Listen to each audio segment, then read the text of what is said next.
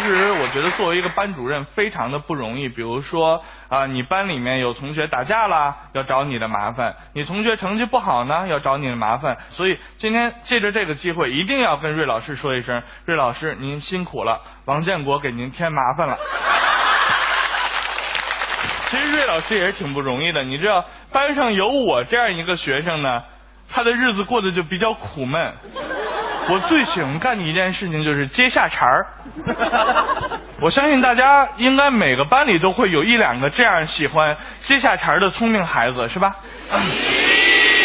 我记得有一次瑞老师啊拿着一堆讲义到讲台上面啊说：“同学们，今天呢我们来讲的这篇课文叫做《松鼠》。”我坐在下面，哦，这篇松鼠呢是一篇说明文，没错儿。说明文呢很重要，可不是吗？如果不好好学习说明文呢，我们就不可能学会写其他的文体，可不咋的。瑞老师就疯了，拿眼睛一白我，王自健，我说还是你说？我说还是你说？啊？去去去，别上课了，外边站着。我就出去站着。瑞老师接着在里边上课，还跟那讲松鼠这篇说明文呢，您给说一说。别别别废话。站着还不老实，下了课把我叫到办公室去，把你们家长找来。嗨，我们家长，我爸我妈都出差了，来不了。不管不管不管，找你们家一个长辈过来，知道吗？要不然不许上课。我实在没办法了。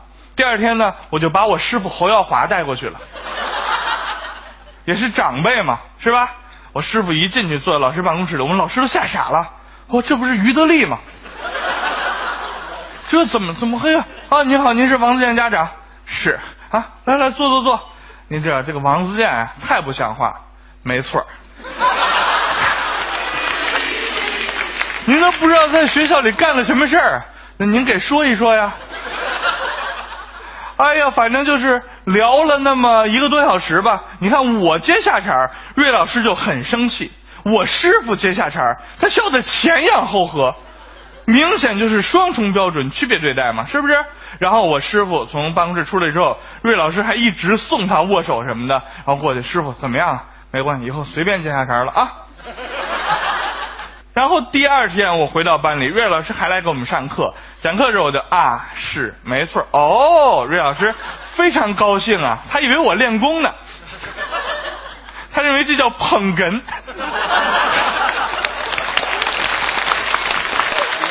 我们刚才啊说了，老师的那些话其实不是故意的来的。其实很多老师还是很好的，但是一定要说，老师队伍当中确实有一些不好的老师。我们在上小学的时候，老师每天会三令五申的无数次的跟我们说，不要攀比这件事儿，是吧？小时候都被老师这样教育过，但是老师们却非常喜欢攀比，他们就比谁留的作业多，而且乐此不疲，每天都在比。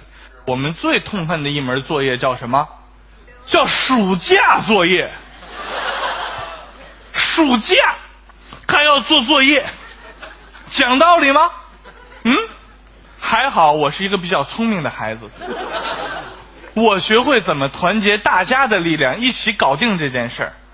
于是我就跟赖宝说：“这回暑假作业啊，你做前一半，我做后一半。”这样咱俩工作量减轻了百分之五十，然后互相一抄就齐了，知道吗？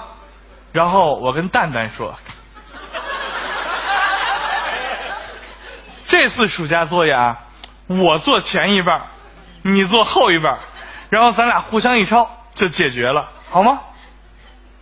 我没想到的是，蛋蛋又去找了赖宝，结果我们三个就谁也没有写。死循环啊！但是这会儿我们最佩服的人是谁？王建国，他就是暑假那么多天一点没写，而且他不害怕。我说你为什么不害怕？不是就是被瑞老师骂一顿吗？有什么的？换两个月白玩值了。哦，当时我就想起了那句俗语啊，真是死胖子不怕开水烫啊。